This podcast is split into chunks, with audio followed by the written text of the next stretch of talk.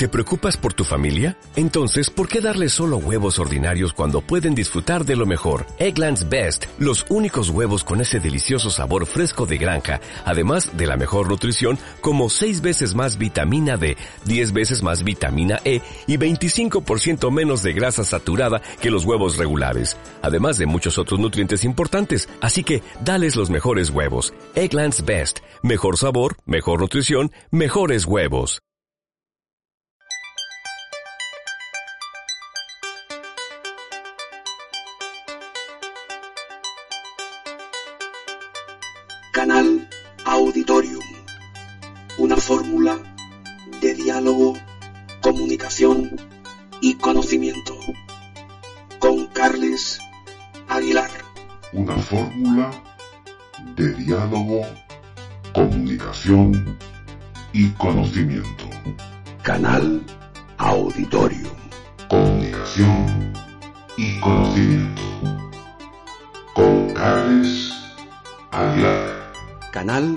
Canal, auditorio, auditorio, auditorio, una fórmula, una fórmula de diálogo, diálogo, comunicación, y conocimiento, Canal Auditorium. Canal Auditorium. Una fórmula de diálogo, De diálogo, comunicación y conocimiento. Con Carles Aguilar.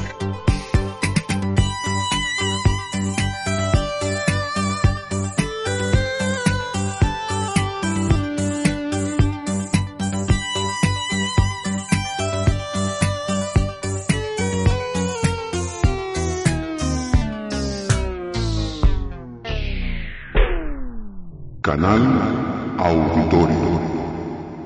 Con Carles Aguilar. Iniciamos el recorrido en este canal Auditorium que hoy abre sus puertas y la mejor forma y la mejor manera eh, que tenemos a nuestro alcance es precisamente la que vamos a descubrir en unos instantes porque vamos a dar un salto geográfico a través de estas ondas virtuales y nos situamos en la provincia de Lleida. En concreto, en una zona del Vall d'Aran, en la localidad de Viella, y ahí está nuestra invitada, nuestra invitada con quien vamos a compartir estos próximos minutos. Ella es, ella se llama Edurne. Se llama Edurne Pasabán. Hola Edurne, ¿qué tal? Hola, ¿qué tal? Encantado de saludarte y encantado de poder compartir unos minutos contigo porque la verdad es que hace ya algún tiempo que íbamos tras tus huellas, nunca mejor dicho, y al final te hemos, te hemos localizado y quiero agradecerte pues tu amabilidad eh, para compartir parte de tu tiempo con nosotros. Mira, yo te, yo, yo te voy a hacer una primera pregunta para empezar porque evidentemente tú eres, eres una mujer, eres un personaje y eres una deportista conocida por muchísima gente. Pero claro, hay gente que no te conoce, como es lógico, ¿verdad? Entonces la primera pregunta que te voy a hacer es esta. Dime, eh, ¿quién es Edurne Pasaban? ¿Cómo te definirías? Bueno, eh, Edurne Pasaban es una, un- una alpinista, una montañera que empezó a hacer los, sus primeros pinillos por, por el Pirineo y poco a poco fue creciendo, fue a los Alpes y un día decidió ir a, a las grandes montañas del Himalaya y allí empezó a escalar montañas de 8.000 metros y el año 2001 escaló su primera montaña de 8.000 metros, el Everest. En el año 2010 pues terminó lo que le llaman el proyecto de los 14 8000, o sea que Sí. en el año 2010 terminé los 14 8000 y me convertí en la primera mujer en el mundo en conseguirlo. Entonces soy una alpinista, una deportista, pero al final Edurne es una persona normal que tiene su familia y que, y que disfruta de la vida.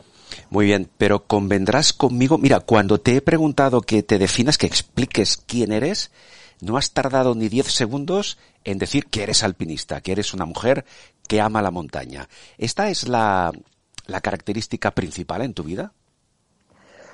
Seguramente es, eh, no, ah, bueno, a ver, es la característica por la que se me conoce, pero yo creo que Durne Pasaban es mucho más eh, que un alpinista, una persona que le gusta la montaña, ¿no? Al final soy una, una chica normal, una, una chica que tiene ya 47 años, que es madre de un hijo de tres años que se llama Max, que, que le gusta la montaña y que ha intentado en su vida eh, dedicarle eh, a lo que más le gusta, a, hacer alpinismo y a vivir de la montaña. Y en esto me siento siempre una persona muy afortunada. Soy de esas personas en el mundo que ha tenido la oportunidad de su hobby convertirlo en su profesión. Claro, pero eres consciente, eres consciente de que tú vas a ser recordada en la historia del alpinismo en nuestro país eh, te guste o no, que creo que sí que te gusta, como la primera mujer en ascender los 14 miles del mundo. Y esto no hay nadie que te lo quite ya. No, esto es verdad que es. Eh, eh, ahora empieza a ser más consciente a, medida que han pasado los años. Yo terminé los 14 miles hace 10 años y, sí que te das cuenta que, bueno, pues empiezas a estar en los libros de historia, empiezas a ver. Y una de las cosas que más me llama la atención en este aspecto es en que te empiezan a escribir chavales, niños jóvenes de escuelas, que, que, pueden tener entre 8 o 10 años que no habían nacido cuando yo había terminado las 14 8 miles y me conocen porque han hecho un trabajo sobre mí. Entonces, entonces te das cuenta que realmente pasas a la historia así porque has sido la primera mujer en el mundo en terminar los 14 8 miles y esto me llama mucho la atención. Mm. Claro, eh, me has dicho antes que tú coronaste el Everest en 2001. Claro, eh, tu hijo Max tiene tres años en este momento. Em, entiendo y deduzco, viendo tu, tu trayectoria eh, deportiva, que dejaste lo de ser madre para más adelante, ¿verdad? Sí, sí. Eh, yo eh, pues eso, yo cuando hice el Everest tenía 26 años eh, y bueno, pues terminé, terminé los 14 8000 con 36 años. Eso no quiere decir que en esos 10 años, entre los 26 y los 36 años, no me salió pues esa, esas ganas de ser madre y de crear una familia. Pero es verdad que en, esos, en ese tiempo que estaba escalando montañas en, en el Himalaya, era inviable el poder tener un hijo porque, y ahora mismo todavía lo, lo confirmo más, porque no, seguramente no hubiera terminado los 14 8000 porque lo que te une a un niño y la responsabilidad y el riesgo ahora lo veo de diferente manera. Entonces sí que soy una persona afortunada también por ese lado, ¿no? Porque he podido hacer lo que ha sido mi carrera deportiva y hacer los 14 8000 y todavía tener tiempo para tener un niño que bueno, sí es verdad que lo tuve mayor, pero pero bueno, que, que en la vida hay tiempo para todo. Claro, tú ahora te sientes más madre que alpinista, ¿no? Ahora mismo sí, Sí, sí, totalmente. Y es que es así, el papel ha cambiado. Cuando en, cuando en esos 10 años, pues había momentos que, que sí, que como mujer me venía mucho, bueno, me venían muchas ganas de ser madre y obviamente a las mujeres siempre a los 30, 31 años se nos, se nos, se nos enciende un poco de salud, a algunas sí, a otras no, y no pasa nada, pero a mí se me encendió. Y, jo, entonces menos mal que tuve cerca alpinistas, mayores que yo, mujeres que, que habían, eh, que eran muy, muy grandes alpinistas y referentes a nivel mundial, y yo hablaba con ellas sobre esto, ¿no? Sobre la maternidad, y alguna de ellas ya tenía hijos y te hacían la reflexión, te hacían las reflexiones que cambia tanto, y grandes alpinistas que hacen grandes escaladas te decían, es que ahora no tengo ganas de ir. Entonces, cuando eso te dice una persona que es referente para ti, pues es verdad que menos mal que tuve la oportunidad de escucharles y, y dejar cada cosa en su tiempo, sí.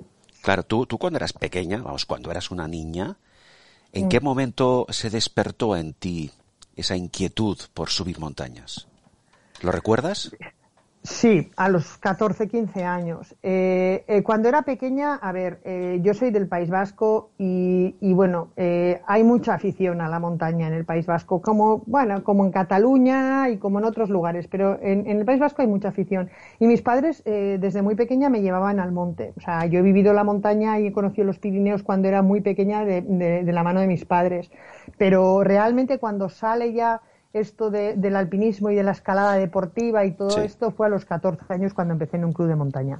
Claro, eh, no sé hasta qué punto era en, en, aquella época, ¿no? Cuando tú tenías esos 14 años, no sé hasta qué punto era, eh, entre comillas, normal que una niña con apenas 14 años pues eh, quisiera empezar ya a subir montañas. ¿No te decían, pregunto, esto es cosa de niños, esto no va contigo? Bueno, no, la verdad es que encontré en el club de montaña, tuve mucha suerte. En el club de montaña encontré gente mayor que yo, obviamente. Yo entonces tenía 15 años la primera vez que me fui eh, tres semanas a los Alpes con gente del club de montaña, 15 años. O sea, imagínate que tus padres con 15 años dejan a una adolescencia irse con gente que sí, son del pueblo, los conoces, pero gente que entonces tenía 30, 32 años a escalar a los Alpes. Me parece por esa parte, por mi parte, eh, de parte de mis padres, muy valiente. Y y bueno, pues les hacía gracia y, creo que me veían con tanta pasión y con tantas ganas que, ponían toda la energía para enseñarme. Y ellos son un poco los culpables de lo que pasó luego. O sea, que, tus padres te animaron directamente. Sí, sí, mis padres, yo me acuerdo, con 15 años les digo a mis padres, mira, eh, papás, este agosto me voy a los Alpes y voy a ir allí al Mont Blanc, al Monte Rosa, al Cervino, con esta gente del club. Y no dijeron nada, me dejaron me dejaron y me metí allí en una furgoneta que entonces íbamos allí y, y, hacia los Alpes, sí. Eh, claro, tú con 14, 15 años ya eh, te involucras directamente con el club, por cierto, ¿cómo se llama el club? Se llama OARGI. ¿Todavía existe? Sí, sí, sí, sí, sí, sí, soy socia del club y me federo todos los años a través del club y sí, sí, sí, sí. Eh, tú te involucras en, en, tu club, empiezas a tener esos primeros contactos con la montaña, como has dicho, te vas a los Alpes, eh, sin desmerecer a los Alpes, evidentemente, pero tú en esa época ya tenías alguna especie de fijación por el Everest o todavía no? No, todavía no. Eh, mira, luego de allí a los 18 años, con lo mismo con un grupo del Club de, Montaña, nos fuimos a los Andes. Y allí escalamos en Ecuador montañas de 6.000 metros, tipo el Cotopaxi, el Chimborazo. Y me acuerdo perfectamente, entonces había un señor mayor, ya mayor entonces, que iba con nosotros a, aquellas salidas y aquellas expediciones a los Andes. Y me acuerdo un día bajando de la, del Cotopaxi y me dijo, tú escalarás un día un 8000. En aquel momento fue el mayor regalo que te puede hacer alguien, ¿no? Yo un 8000, pero bueno, me habrá visto buena, no sé qué, no sé cuántos que valgo, ¿no? ¿Quién diría luego que, llegaríamos a escalar pues a todo lo que escalé, ¿no? Oye, una, ya, que lo has comentado, una pregunta, tú que has pasado por todas las fases desde el inicio de tu carrera como alpinista hasta completar esos, eh, esos 14 8000, eh, que por qué no hay más, ¿eh? Si hubieran habido 16, seguro. Me hubieran hecho un favor en aquel momento cuando se terminaron. Claro, claro, entiendo. Ahora, ahora hablaremos de esto. Pero, ¿cómo, ¿Cómo se distingue? Porque a ti te dijeron, e, e, e, esa persona te dijo, tú algún día harás un 8000. Eh, ¿Cómo se sabe, cómo se intuye que alguien va a ser en un futuro un buen escalador, un buen alpinista? ¿Cómo, cómo, cómo, cómo se palpa esa, esa sensación? porque enseguida, eh, es verdad que enseguida me desenvolvía muy bien en el mundo del alpinismo, a la hora de, en toda la técnica y en todo esto. Y luego tenía una virtud muy grande en, en, el que, bueno, pues yo tengo suerte que me aclimato muy fácil a la altura, muy, muy fácil. Y entonces esto es una gran suerte cuando vas a escalar en grandes montañas y en el Himalaya, ¿no? Entonces, ya cuando andábamos en los, en los, en los Andes, en montañas de 6.000 metros y así, yo no sufría ni mal de altura ni todas estas cosas. Entonces, ya esa combinación se veía que podía ser, pues bueno, eh, dos grandes virtudes para poder escalar en el Himalaya. Mm. Claro, pero eso es algo natural en ti, quiero decir, eh, es, es una virtud que tú tienes, ¿no? Sí, a ver, lo de la aclimatación es totalmente, yo creo que, yo no soy una experta en esto, pero una gran parte es genético. O sea, hay que hacer bien la aclimatación, pero yo he conocido grandes deportistas, eh, deportistas, yo he visto ciclistas profesionales, que un ciclista, mira, un gran deportista que, que entrena, que tiene, que sabe lo que es el esfuerzo, y verle en un campamento base de una montaña a 8.000 metros a 5.000 metros y que su cuerpo no le da la vuelta a esa altura. Y ya puede estar 15 días que no le da la vuelta y se tiene que ir. Entonces, eh, es un poco cada uno tiene diferente manera y yo pues tuve suerte de que bueno pues genéticamente pues aclimataba bien. Mm. Oye y qué claro desde la inexperiencia de aquellas personas que no son vamos que no somos alpinistas eh, la diferencia entre un 6000 y un 8000 o las diferencias fundamentales cuáles son bueno, sobre todo la, altura, porque técnicamente puede haber una montaña de 6.000 metros mucho más difícil que una montaña de 8.000 metros, aunque no os parezca. O sea, al final una montaña se mide por la dificultad de la escalada, de lo rípido que es, de la ruta que es, ¿no? La, gran diferencia es la altura. Eh, cuando vas a escalar una montaña de 8.000 metros, o sea, Eh, su campamento donde casi vas a pasar eh, eh, dos meses o 40 días, que es lo que dura una expedición, está alrededor de 5.000 y 6.000 metros, lo cual vives a esa altura, que es la altura que tiene eh, esa montaña de 6.000 metros. Entonces, la diferencia es la altura. Mm. Entiendo. En todo caso, parece que eh, existe una, una cierta creencia, sí, lo digo bien, existe, creo, creo que existe una creencia errónea, eh, como tú acabas de comentar, porque en principio se le da, por la opinión pública me refiero, ¿eh? se le da más valor a aquel o aquella, es igual, a, quien escala la montaña más alta en metros y no tanto a aquellos otros alpinistas que escalan montañas eh, de menor altura, pero mm, técnicamente mucho más difíciles. Totalmente de acuerdo. O sea, hay montañas que son de 6.000 metros que, que, que están sin escalar, inexploradas, eh, mucho más difíciles y son un, un reto deportivamente hablando Claro. mucho más interesantes que los- la gente que puede subir al Everest por la Pero- ruta normal o Claro, lo que sea. pero no se les da tanta importancia mediática. Parece que No. la, la altura es primordial. Sí, es que mira, ahora mismo si yo, imagínate, ¿no? Que yo tengo ganas de ir a montañas y, claro, yo no quiero ir más a 8.000 porque pienso, bueno, para repetir, pero sí que me gustaría ir a montañas de 6.000 y 7.000 metros. Y técnicamente más difíciles que cualquiera de los 8.000 que he podido hacer. A nadie diría, buah, total, es Claro. en 6.000, me dirían. Sí, sí, claro, porque, bueno, tú ya tienes ese currículum que nadie te lo va a discutir, evidentemente. Oye, y hablando de dificultades, de, de todas las montañas a las que tú has subido, y hablando de dificultad técnica, eh, hablando de dificultad técnica, ¿cuál es para ti la más difícil, la que, la que más eh, difícil eh, te lo ha puesto?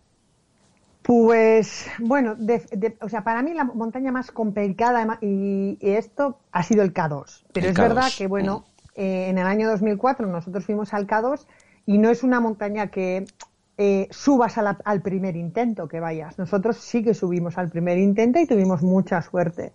Entonces, eh, sí que es la montaña para mí más complicada y más difícil.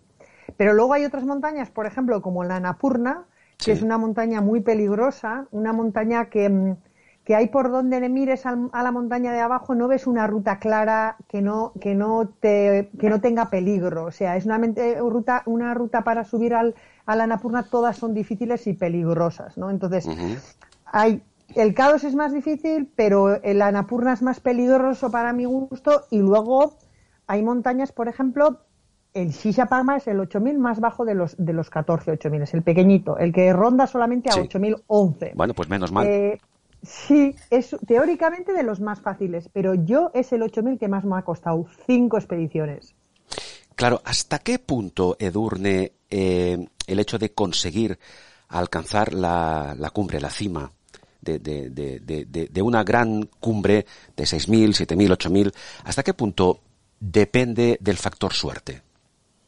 Bueno, una parte bastante, bastante grande, ¿eh? porque tú puedes estar eh, muy bien, muy bien preparado y, y- al final eh, tú cuando vas a escalar una montaña de estas tienes un, un periodo de tiempo, ¿no? Por un, periodo de permiso que te han dado de escalada de, de esa montaña y tampoco puedes pasar mucho más allí. Lo cual hay un, un periodo de un, un factor suerte grande con el tiempo, sobre todo, con, con que te aparezca esas ventanas de cuatro días bueno para poder llegar a una cumbre. Entonces, eh, puedes tú haber hacer todo el esfuerzo de preparación, de que estés eh, bueno muy bien, pero luego pues te tiene que dejar también el tiempo y la montaña que lo escales. O sea que es un- una mezcla de las dos cosas. Claro, y a, a ti, a ti, eh, a ti y a tu equipo, eh, ¿cuántas montañas se te han resistido porque ese día no has tenido suerte? Uf, pues unas cuantas. Para hacer 14 montañas de 8.000 metros hice 26 expediciones. Lo cual eso quiere decir que muchas veces hemos vuelto a casa con mm, lo que requiere una expedición, con la preparación previa que, necesitas, con cuatro o cinco meses anterior, luego los dos meses que pasas de, en la expedición y esto, Sí. pues te vuelves sin la cumbre. Entonces han sido unas cuantas. Claro. eh, factor suerte, ya lo hemos comentado. Es importante, pregunto, Edurne, que el, el equipo, porque lo, lo habitual es que cuando se escala un 6.000, un 8.000, curiosamente se habla más de 6.000 y de 8.000. De 7.000 no se habla tanto, no sé por qué. Pues, Pues la verdad es que, porque igual está ahí en una, en una franja que la gente, pues, a ver, o hay gente que hace 8000 o, o igual hay una gente, pues un volumen de gente que se atreve Sí. más con montañas de 6000 metros y Ah. ahí los de 7000 están en, en- en tierra de nadie, ¿no? No, e- e- era, era, era una simple curiosidad.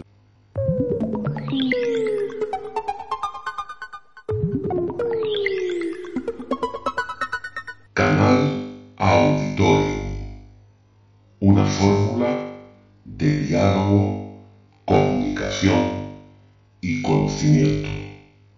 Carles Aguilar habla con Edurne Pasaban.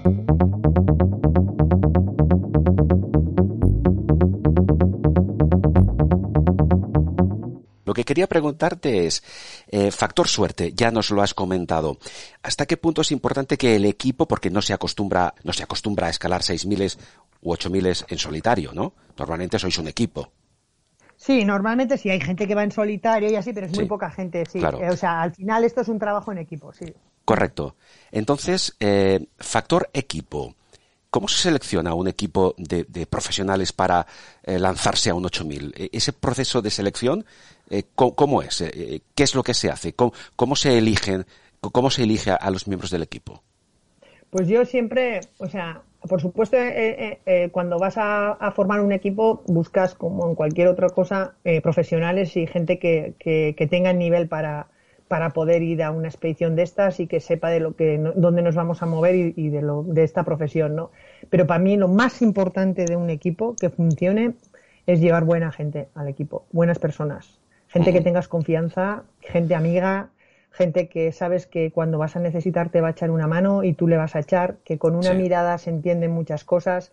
Para mí, el factor, el- lo, lo más importante en un equipo es tener buena gente alrededor. Mm. Claro, buena gente porque, mm, no sé, a lo mejor estáis eh, conviviendo dos o tres meses al año en espacios muy reducidos, ¿no?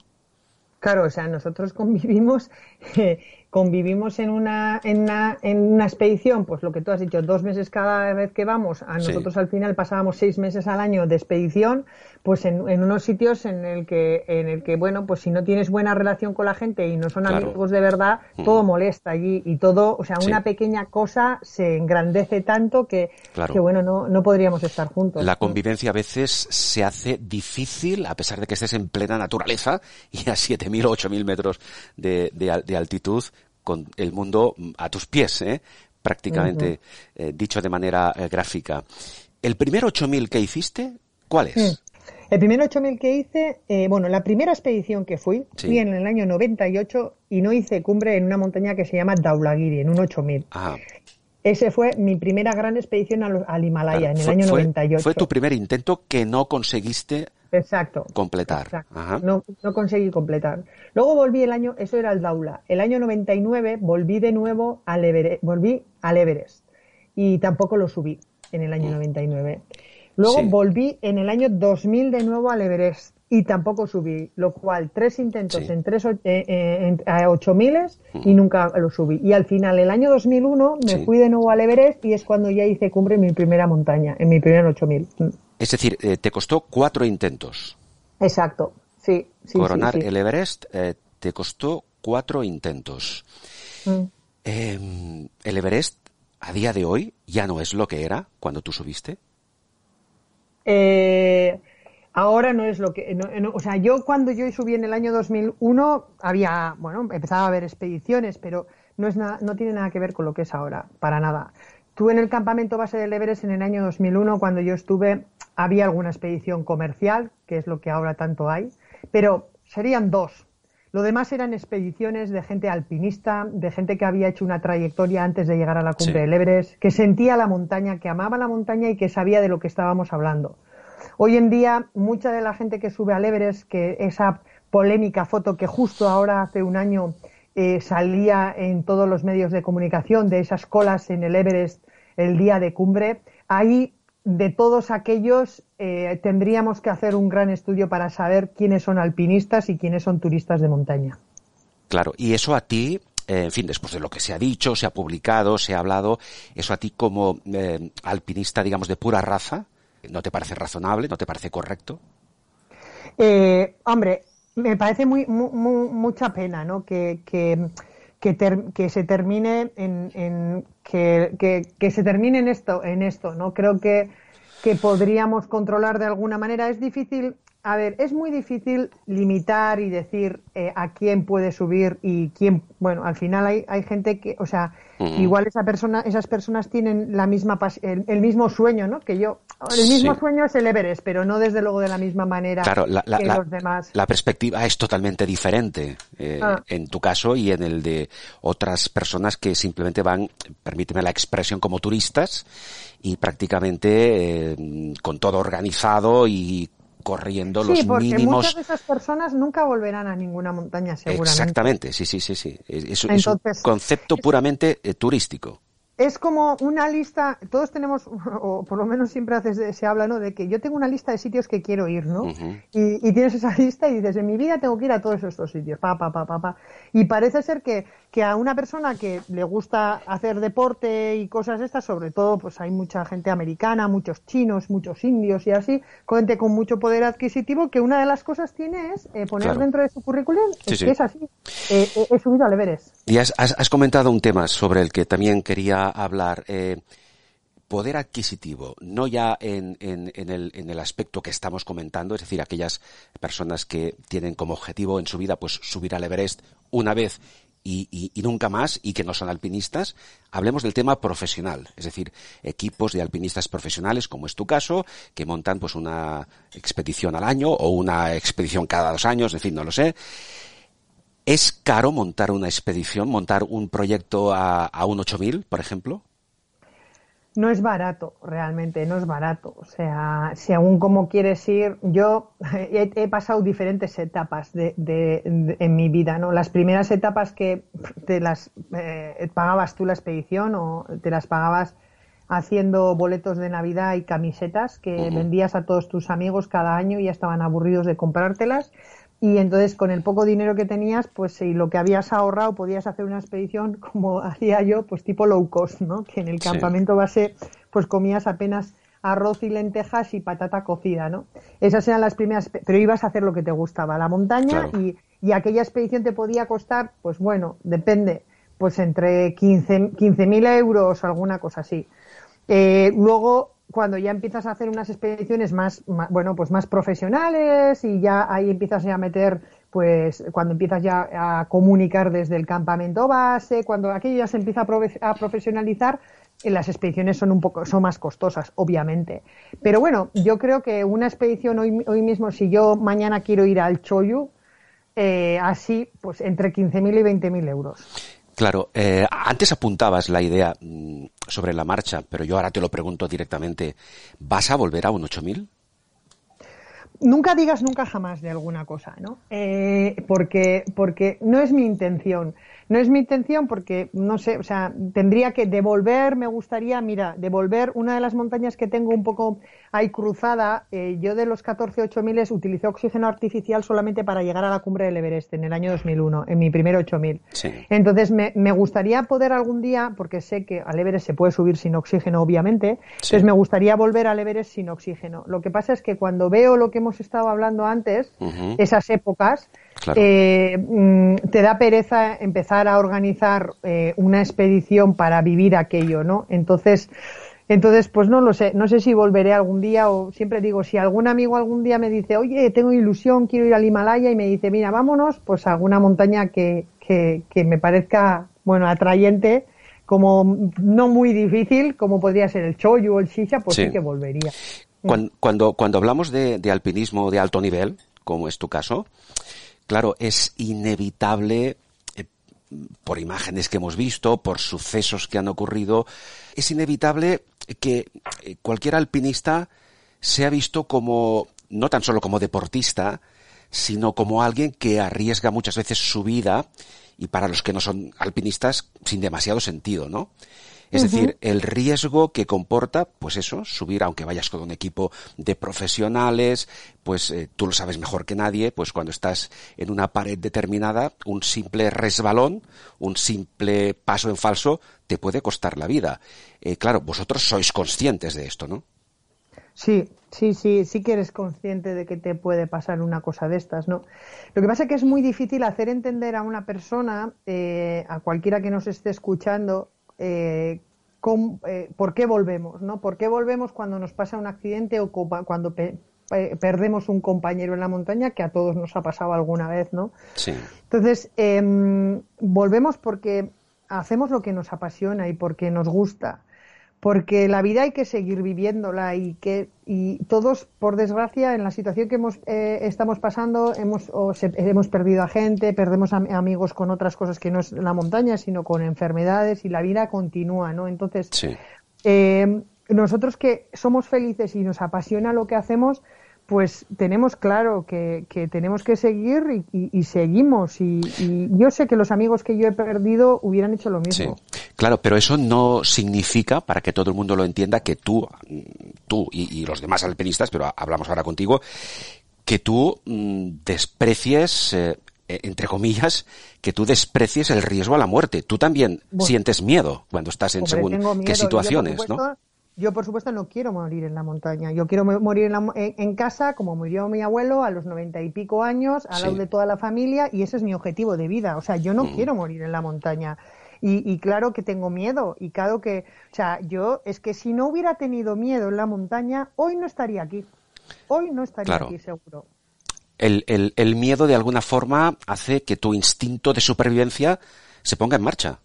Exacto y el miedo que tienes te hace respeto al entorno y a la situación que estás eh, eh, viviendo y, no hay ninguna vergüenza por escuchar ese miedo y tomar la, eh, la, decisión que tengas que tomar. Claro, pero alguna vez, Edurne, ese miedo, ese miedo que, que, que es un componente, como hemos dicho, para que tu instinto de supervivencia actúe, ese miedo mm, razonable y lógico, en muchos casos, te ha hecho dar un paso atrás. Has dicho, yo no sigo, me quedo aquí. Claro, Sí, sí, y me he dado la vuelta. O sea, yo me acuerdo en el año 2001, yo estaba subiendo a la cumbre del Daulagiri con un grupo de italianos, nos quedaban 200 metros apenas para llegar a la cumbre y había un paso difícil, una, un, paso como largo de travesía, había 200 metros de, desnivel, de distancia eran más, y eran 200 metros que teníamos que pasar, que si yo en aquellos 200 metros que pasaba patinaba, me desprendía, o sea, te patinabas y te caías 3.000 metros. No teníamos cuerda, no teníamos nada. Cuando llegamos a la entrada de ese paso, yo, los italianos me dijeron, venga, ahora vamos a ponernos aquí en fila y cada uno poco a poco pasamos. Yo en aquel momento me sentí un miedo tremendo. Yo no me sentía con capacidad de pasar allí, no lo veía claro. Yo sabía que si un fallo mínimo de patinaje eran 3.000 metros al vacío.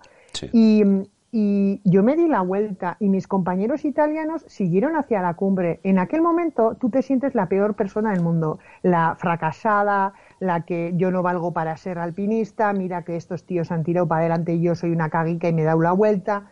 Y te, vas, te bajas al campamento de abajo, estoy hablando que esto estamos casi a 8.000 metros, ¿eh? Te bajas abajo diciéndote todas este tipo de cosas. Y realmente, o sea, yo creo, mira, por desgracia, en aquella bajada uno de los italianos desapareció justo en ese sitio que yo me di la vuelta. Lo cual a mí creo que, que, bueno, que no, que, no hay, que no hay ninguna vergüenza por escuchar el miedo y por darte la vuelta cuando tengas que darte la vuelta. Claro, y eh, lamentablemente, como acabas de decir, eh, algunos de tus compañeros en algunas de las muchas expediciones que has hecho han perdido la vida, ¿verdad? Sí, por desgracia, sí. La pregunta que te voy a hacer ahora puede parecer obvia, ¿no? Pero ¿qué sientes cuando tienes a un compañero eh, en el campamento base con el que estás compartiendo pues varias semanas, con el que charlas cada noche, con el, con el que te tomas un té y de pronto mm, pues ves que, que, se despeña y que desaparece para siempre. ¿Cómo, se te queda el cuerpo? porque, perdón, porque ha sido él, pero podías haber sido tú. Sí, en ese momento es lo que piensas, ¿por qué no eres tú, no? Y por qué es esa otra persona, porque a veces eh, eh, el, que queda se siente muy culpable de, las, de, lo, sucedido siempre en la vida. Entonces, eh, en ese momento, si estás, mira, a mí me ha pasado esto en, plena pared, en pleno montaña, en ese momento te bloqueas y lo que piensas es, yo tengo que bajar de aquí y tengo que salir en vida. Ahí sale tu instinto de supervivencia a mil. O sea, y te sientes un poco egoísta en ese momento. ¿Por qué no lloro? ¿Por qué no sufro? Se acaba de caer, yo solo estoy pensando en salvarme, pero es así. O sea, somos así, los humanos somos así. Claro, te entiendo. Cuando se produce un accidente de estas características en, la montaña, que son la mayoría de ellos son imprevisibles, pero a veces se busca un culpable o un responsable de lo que ha ocurrido. No, entre nosotros no. No. No, no las cosas pasan y lo mejor es, o sea, es que no hay que buscar. Claro. Eh, cuando tú estás en la montaña, te puede venir una avalancha, te puedes patinar, te puedes despeñar, te puedes, pero no, pues, no, no, hay que darle vueltas. No, no, te, lo comentaba más en el sentido de que a veces, pues, eh, cualquier persona, todos somos humanos, vosotros también, podéis cometer un error involuntario, pero un error al fin y al cabo. Eh, sí, pero eh, es que yo creo que el mundo del alpinismo eh, no la analiza de esta manera. ¿eh? O sea, eh, yo he ido a, la montaña 5 y he vuelto 2.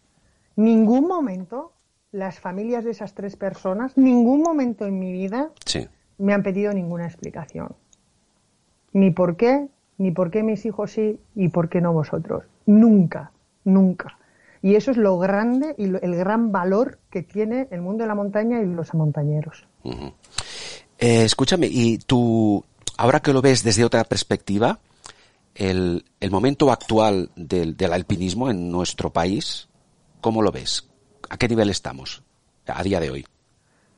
Bueno, es verdad que todo este, lo que es el alpinismo de altura y de ochomilismo y estas cosas, eh, bueno, no es, no, no, hay tantas expediciones como antes, eh, como en las, en las, épocas de los 90 y los 2000, que había expediciones, un montón de gente de nuestro país por ahí, pero sigue habiendo en el, en el Himalaya. Siempre es, eh, a la gente le llama mucho la atención que en una tierra como la nuestra, que no hay grandes montañas, que haya tanta afición a la altura y al alpinismo. Es verdad que somos pioneros en la escalada, pero esto es otra cosa, la escalada deportiva. Y, pero en el alpinismo eh, somos muy referentes y, la gente le, extraña porque siempre se han pensado que eso tiene que ser los italianos, los austríacos, porque tienen los Alpes allí, ¿no? Pero no, no, nosotros hemos sido un gran referente. Creo que el alpinismo en, en nuestro país, pues creo que hay muy buenos alpinistas quizás se habla menos y, se hacen, eh, mm, eh, se, da a conocer menos, pero no por eso lo que se hace no es interesante. Lo que hemos estado antes hablando, parece que solamente vende el 8000, pero lo que se está haciendo quizás no se escuche, pero es más interesante que esas montañas de 8000 metros, lo cual creo que ya hay cantera y que, y que, bueno, ojalá algún día toda esa cantera que tenemos de tanto nivel se valore más. Claro, aún así eh, yo pienso que será no imposible, evidentemente, pero que se lo has puesto difícil a, a las, a las mujeres. No sé si en este momento hay alguna alpinista aquí en nuestro país que eh, esté eh, yendo de alguna forma tras tus pasos. Es decir, que alguien vuelva a subir los 14 miles de nuevo y que siga tus pasos parece un poco complicado, ¿verdad? Bueno, ya hay algunas chicas ¿eh? que andan en el Himalaya y que están haciendo 8000 en nuestro país. Y, y bueno, eh, yo creo que, hombre, eh, si sois, o sea, quizás lo que más tiene eh, complicado para encontrar financiación, porque las cosas esas han cambiado un montón ahora, ¿no? Y al final, lo que vende a la hora de, de, de, encontrar financiación, yo creo que más que los valores que puede transmitir, eh, porque son lo que tendríamos que mirar, los valores que transmite la montaña, eh, el, el, esfuerzo y todas estas cosas, pues a la hora de encontrar eh, financiación se, se, valora más el, el, la repercusión mediática que puedes tener para, para eh, según la hazaña que haces. Y esto ahora es más difícil porque lo estábamos hablando. Parece que si no haces un 8000 o eres mm. el primero en no sé qué, pues no vende. Y una vez, como es tu caso, has conseguido esos 14 8000, ¿qué te queda por hacer? ¿No estás un poco desmotivada? ¿No, no, no te falta algún aliciente? Bueno, yo cuando terminé el, lo de los 14 8000 sí que me sentía como muy vacía, ¿no? De decir, ¿y ahora qué hago, no? Si antes había una lista de 14 montañas, ¿y ahora qué voy a hacer? Decía yo siempre, joder, pues si me, en ese momento aparecerían otros dos 8000 o tres, me harían un favor para tener que algo, para, para tener más, ¿no? Eh, pero bueno, la vida hay que vivir. Yo creo que eh, lo, lo, más importante es que adaptarse a cada momento que estás viviendo, ¿no? Eh, yo, después de terminar los 14 8000 pensé que no me podía desvincular de la montaña. Yo había estudiado ingeniería y, volver a ser ingeniera y trabajar de ello no me veía, lo cual, pues estos 10 años lo que he intentado es eh, vivir en la montaña y con la montaña. Sí. Eh, sigo yendo al Himalaya, como tú bien has dicho, pues quizás hacer otras cosas, 6.000 y esto que no llaman la atención mediática tanto, pero son los que yo hago y los que me divierto un montón. He sido madre hace tres años, o sea que, que, bueno, yo creo que, que tengo una vida que puedo decir que, que estoy, que, que estoy feliz. Eso no quita que, por ejemplo, ahora que se ha cumplido el décimo aniversario, que yo terminé los 14 8000, han venido muchos recuerdos a mi memoria y echo mucho de menos aquel mom- aquellos momentos vividos. Claro.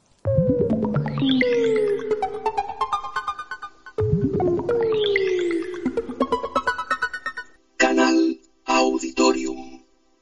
Una fórmula de diálogo, comunicación y conocimiento. Carles Aguilar habla con Edurne Pasaban.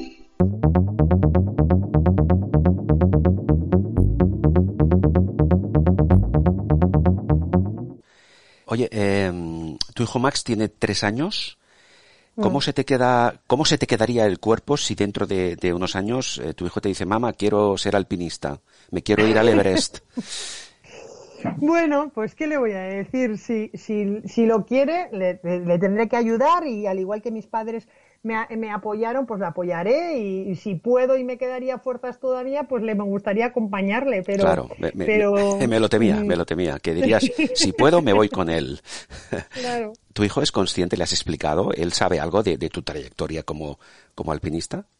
No, a mi hijo es que él es consciente de que a su madre le gusta el monte y ya está. Eh, estos días que estábamos confinados, eh, aquí enfrente en Viella hay un montón de montañas y hay una montaña justo enfrente a casa que se ve perfecto, o sea, que tiene forma Sí. de montaña. Me decía, yo quiero subir allí arriba contigo, me Bueno. dice, pero yo no sé si me decía porque le gusta ir al monte o porque Sí. quería buscarse la excusa para salir de casa. No, o igual ya, ya, ya lo lleva en la sangre y esto es un indicio de lo que puede ocurrir en un futuro. Bueno, puede ser, puede ser. Oye, ha- ha- has comentado, Edurne, eh, que evidentemente pues eh, estáis eh, todavía confinados ahí en, en. ¿Cómo, ¿Cómo habéis llevado, cómo estáis llevando todo el tema del confinamiento, el tema de la pandemia? ¿Cómo os ha afectado incluso a nivel, a nivel familiar, a nivel anímico? Bueno, pues como a todo, a todo el mundo, ¿no? O sea, eh, nos ha pillado como a todo el mundo de imprevisto. Eh, a ver, yo creo que nadie nos esperábamos que, que esto fuera como, como ha sido. Entonces, bueno, nos ha pillado las primeras semanas de confinamiento en casa y lo hemos podido llevar lo, lo mejor posible. Eh, bueno, luego es verdad que nosotros aquí en el Valle Arán, pues eh, ahora mismo, al ser menos de 5.000 habitantes, tenemos una gran libertad que ya podemos estar disfrutando del monte. En eso tenemos muchísima suerte en comparación con una ciudad. A nivel trabajo, que yo me dedico a conferencias, a, a coaching y a estas cosas, pues pero, o sea, nada como la economía de nuestro país que está parada completamente. Y, y bueno, hay que mirarlo en, en- en positivo, ¿no? Espero que, que- que esto aprendamos algo de esto, que seamos capaces de llevar mm, la desescalada lo mejor posible entre todos para que cuanto antes eh, llegamos al final de esta historia. Eh, El tema este de la desescalada en la que ahora nos encontramos ha generado y está generando mucha polémica por ciertas actitudes de algunas personas pues que no respetan las directrices que marca el gobierno a nivel de medidas de protección, hacen caso omiso a ciertas recomendaciones. Tú en general, ¿cómo crees que los ciudadanos se están comportando? Yo creo que, eh, a ver, hay de todo, o sea, no se puede generalizar eh, de ninguna manera, ¿no? Lo único que sí que creo que, mm, que la desescalada es una cosa muy importante. Yo lo comparo con, con la desescalada de una montaña de 8.000 metros.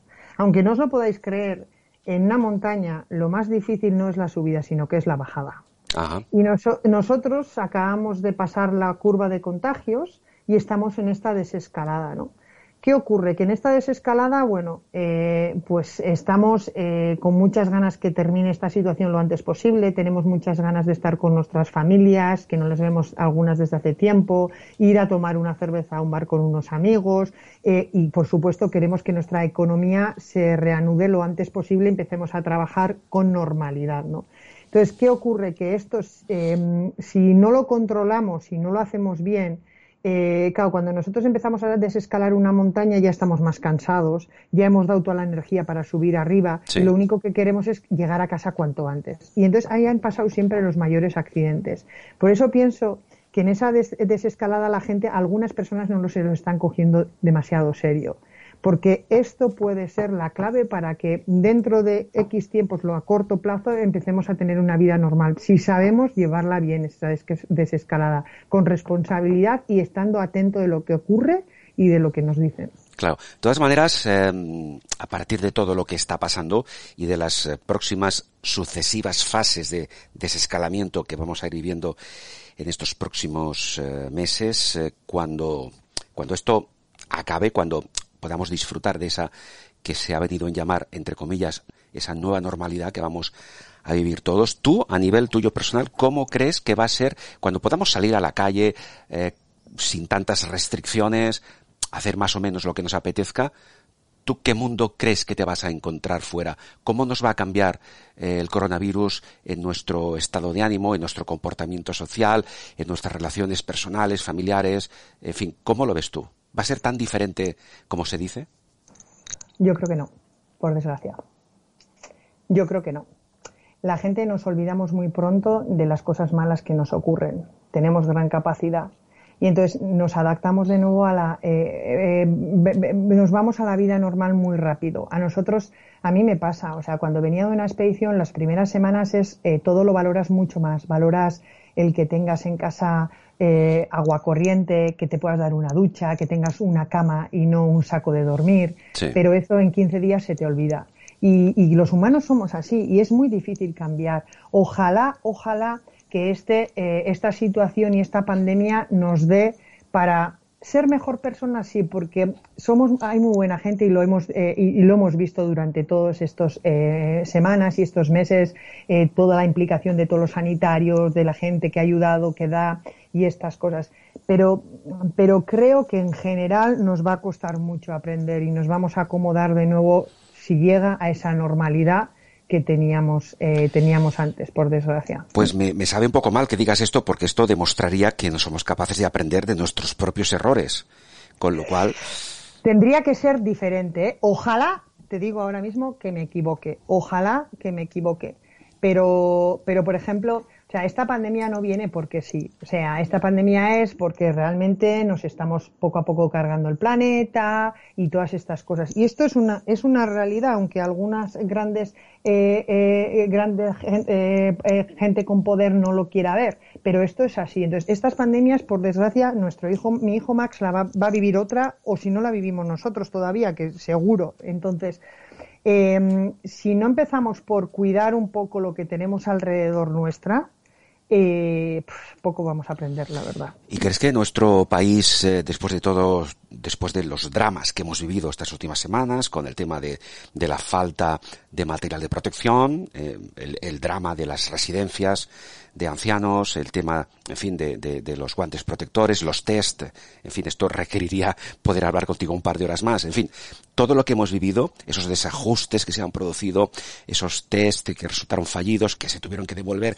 etcétera, etcétera, ¿tú crees que nuestro país mmm, estará preparado eh, espero equivocarme también, pero en caso Para de que una se próxima vez. Sí, no, exactamente, en caso de que se produzca un posible rebrote, que espero que no sea así, ¿crees que a nivel de gobierno hablo, eh? no hablo a nivel ciudadano, a nivel de gobierno se harán las inversiones que correspondan, sobre todo en temas por una parte de, de, de, de sanidad, para que seamos, intentemos como país ser capaces de autoabastecernos de material y no tener que depender de, de, de, países como China y otros países desde los cuales importamos ese material. ¿Tú crees que, eh, vuelvo a lo de antes, nuestro gobierno, el que eh, tenemos ahora, pero podía haber sido cualquier otro, habrá tomado buena nota? Es una pregunta, eh, a ver, quiero antes lo has dicho quiero pensar que hemos eh, que, que, aprendamos en esas en, ese eh, por esa parte en algo o sea de todo lo que ha pasado que el gobierno haya aprendido eh, algo pero me parece todavía me parece en el momento en el que estamos viviendo que no tengamos test, que no tengamos cosas ya tantas semanas porque han venido un montón fallidos y unas cosas, pues, estoy viendo que, mm, o sea, eso se, te falla, o sea, fallan una vez, pero dos veces, o sea, entonces ahí me estás demostrando que tú no has aprendido nada de todo esto. Y yo no soy ni de esto, ni, o sea, nunca me he posicionado en un, en un partido ni en ningún sitio. Yo lo único que me parece es en el que en, un momento de crisis como el que no estamos viviendo, que es una crisis sanitaria que nos ha llevado a una crisis económica, esto, si no, no, hemos, no han sido capaces de trabajar en equipo. Y, y, es así, es así. O sea, no es momento de discutir ni de que a ver quién me va a calentar a mí el sillón donde estoy. Por favor, es el momento de trabajar en equipo y trabajar por el pueblo y por la gente que te hemos, que, que, que, que te hemos hecho que tú estés allí. A, los de A, los de B y los de C, me da igual quién. Entonces, en el, si ellos solamente aprenderían a comunicarse, a trabajar y a no dar esa imagen que están haciendo, sería el aprendizaje porque todo lo demás vendría, seguro. Pues lamentablemente la imagen que por el momento están dando es, es otra muy, muy, muy distinta. ¿eh? Parece que priorizan eh, los intereses políticos por encima de los mm. intereses de país. Y esto lo vemos cada día, pues en, en fin, en los medios de, de comunicación. Yo siempre decía que a mí me gustaría mucho a, muchos políticos llevarles a una montaña a 8.000 metros, allí a 8.000 metros, ¿eh? a 8.000. Siempre decía antes de que pasara esto. Y decir, joder, allí, que tu vida depende del que está al lado tuya, ¿no? Y, que, y, que realmente, o sea, que necesitas a esa persona que estás al lado, ¿no? Y cómo actuarían, ¿no? Por desgracia, eh, no he tenido que llevarles a una montaña de 8.000 metros, porque es que esto ha pasado aquí, en casa es en casa, tú tienes que trabajar y tienes que actuar conjuntamente para sacar a un pueblo y a un país para adelante. Y es que no me están dando, o sea, a mí por lo menos no me están dando la impresión que, estén haciéndolo de esa manera. Mm. Claro, no, no, estamos, eh, estamos, estamos plenamente de acuerdo. Una, una cuestión, claro, el tema económico, por ejemplo, en tu caso, tú me has dicho antes que últimamente estás ejerciendo pues como conferenciante, ¿no? En, fin, a nivel motivacional. Eh, tu futuro económico, ¿cómo lo ves? Porque el tuyo es, es eh, eh, el, que sea, es decir, dentro de tu ámbito profesional, pues eh, en situaciones diferentes, pero con la misma precariedad están millones y millones de españoles. Por otra parte, mira, ya hemos batido el récord de parados en, España después de mm. muchos años. ¿Tú cómo ves tu futuro económico y el del resto de los, de los ciudadanos de este país? Bueno, yo, yo, el mío, yo no me voy a quejar. Yo soy una persona que, bueno, he nacido en una familia mediana, o sea, y, y que, bueno, que podía tener algunos ahorros antes de llegar a esta situación. Es verdad que yo no voy a trabajar ahora mismo no voy a trabajar así como estoy viendo hasta noviembre, octubre, de dar charlas y estas cosas, pero, pero yo tengo amigos muy cercanos, amigos, amigos que se dedican a guías, amigos que se dedican a, bueno, a guiajes, a esto, en que, en que bueno, pues eh, no, no, o sea, va a ser muy mal, o sea, ya lo están pasando muy mal, ya lo están pasando muy mal y que no saben cómo van a llegar a julio o a junio, ¿no? Y bueno, y no digamos en España, tú, has, eh, tú mismo has dicho, ¿no? O sea, el, el número de parados que hay y qué va a ser, que no es una cuestión de que cuando termine cuando, cuando el, el, el, estado de alarma se levante y estas cosas. Luego, ¿qué va a pasar en el futuro? Porque terminaremos el año 2020, pero es que el año 2021 nadie está pensando qué va a pasar en el año 2021, que, que todo esto lo vamos a ir, bueno, llevando hasta entonces. Entonces, eh, va a ser eh, va a ser eh, momentos muy complicados. yo creo, yo creo que, que, insisto, ojalá, ojalá nos equivoquemos, que va a ser más difícil superar esta crisis económica que subir al Everest prácticamente. Hombre, porque ahí, ahí van a estar en juego muchas, muchas vidas, literalmente, porque, en fin, a fecha de hoy, y, y, no, no, no, no hay que esperar a que, a que la crisis económica sea creciente, cosa que va a ocurrir, hay muchas familias que no llegan a final de mes, que no tienen para comer. Mm, eso es así, ¿eh? eso es real. Sí, eso es así. Y, yo creo que, que, que, a eso tenemos que preocuparnos ahora, o sea, a, que eh, esta, esta crisis eh, sanitaria pase lo antes posible, que sepamos gestionarlo muy bien y que el país sepamos bueno, ahora empujar todos conjuntamente para, para realmente esas gentes y esas, o sea, yo veo un, yo tengo un niño de tres años, eh, eh, tiene que ser muy duro no poder eh, llegar a fin de mes y mirar a tu hijo ahí que sonríe, que, que, que no tiene nada, o sea, que, que, que, no tiene, o sea, que no se entera de nada el pobre, pero Sí, sí. y tú lo que tienes que estar sufriendo porque dices, hostia, ¿qué le voy a dar? O sea, por favor, echemos el hombro todos y trabajemos en juntos y que hagamos bien las cosas. Edurne, vamos a concluir y vamos a intentar concluir con algo más positivo, ¿verdad? Para Mm. dejar un buen Perfecto. sabor, un buen sabor de boca a nuestra, a nuestra charla. Eh, sitúate en, en la hipótesis que yo antes comentaba, que todo esto, vamos a ver, hay que ser realistas. Este, este, este virus ha llegado y se va a quedar con nosotros durante mucho tiempo, y eso es así.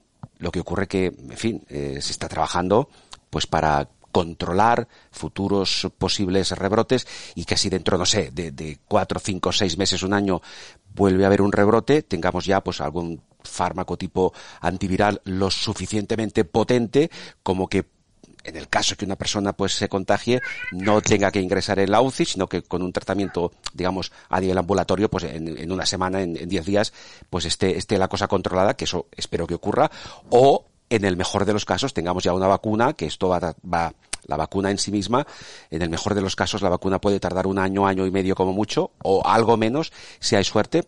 Quiero decir con esto, que el virus va a estar aquí, hemos de controlarlo, hemos de aprender a convivir con él, pero eso no excluye que recuperemos esa normalidad. Entonces la pregunta, la última pregunta que te hago es, cuando eso ocurra, Hmm. dime lo primero que te gustaría hacer en la vida. Algún proyecto a nivel tuyo personal, profesional, deportivo, lo que sea. ¿Qué es lo primero que, que- que te gustaría hacer? Joder, pues no lo sé, cuando volvamos a la normalidad. Sí. Pues, a ver, cuando volvamos a la normalidad, ahora mismo, o sea, a la normalidad, normalidad, lo primero que me gustaría es poder eh, estar con mi familia y hacer una buena comida con mi familia y que están en el País Vasco y poder juntarme con ellos, ¿no? Y, y yo no, no aspiro a muchos más, o sea, yo creo que en este momento, o sea, tenemos que soñar en, yo siempre digo, en cosas pequeñas, en cosas que nos motiven, ¿no? En cosas como para mí, pues bueno, mira, si este verano o en agosto me puedo coger la furgoneta y la tienda de campaña, e irme por el Pirineo a, a hacer una vuelta con mi hijo, pues ya está, o sea, es lo único que pido. Mm, mm. Espero, espero y deseo fervientemente que ese deseo se cumpla cuanto antes y que, y que lo podamos compartir eh, cuando, cuando sea el caso. Edurne, muchísimas gracias. Muchísimas gracias. Muchas gracias a, a- a ti. Gracias, Edurne. Edurne pasaban, como antes decíamos, una Tolosarra, ¿eh? que naciste un 1 de agosto del 73, alpinista de élite, que como antes también te decía, serás recordada por la historia como la primera mujer en ascender los 14 8000, pero también serás recordada como la madre de tu hijo Max. Exacto. Muchas gracias. Un fuerte abrazo, Edurne. Un abrazo.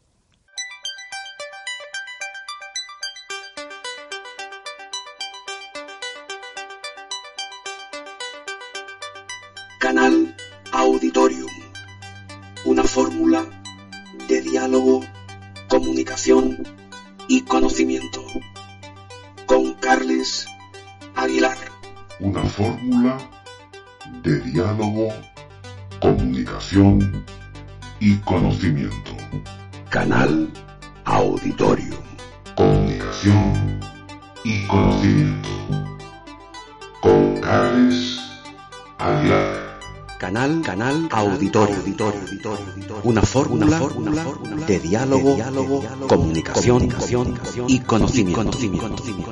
Canal Auditorium. Canal Auditorio. Una fórmula de diálogo, De diálogo, comunicación y conocimiento. Con Carles Aguilar.